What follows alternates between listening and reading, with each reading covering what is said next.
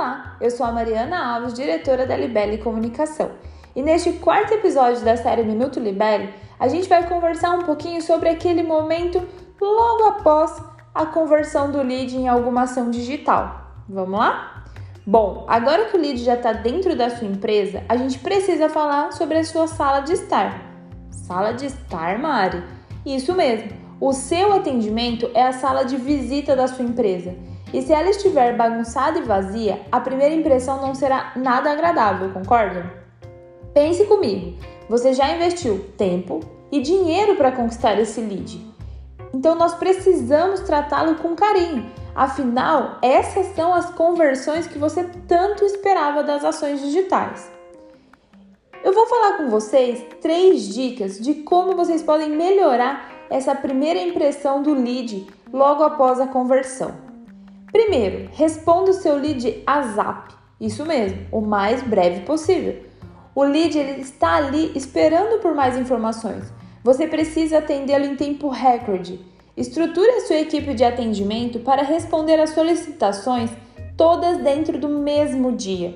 Nada de deixar milhares de conversas de WhatsApp para o dia seguinte, mas milhares de e-mails sem respostas. Segunda dica: não receba o seu lead com mensagens prontas.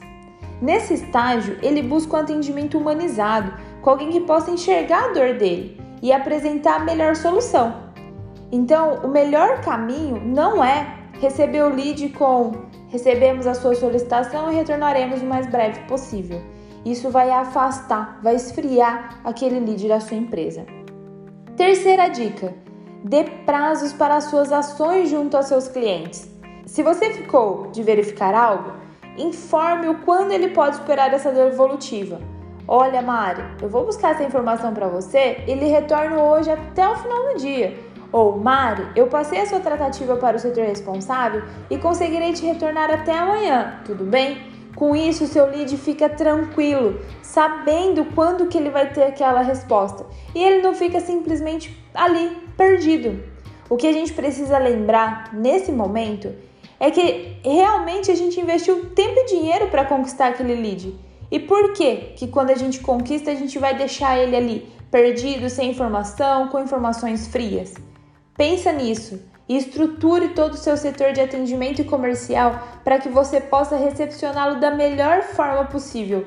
Isso vai determinar se ele vai comprar da sua empresa ou do seu concorrente. O que você quer? De você? Da sua empresa ou do seu concorrente?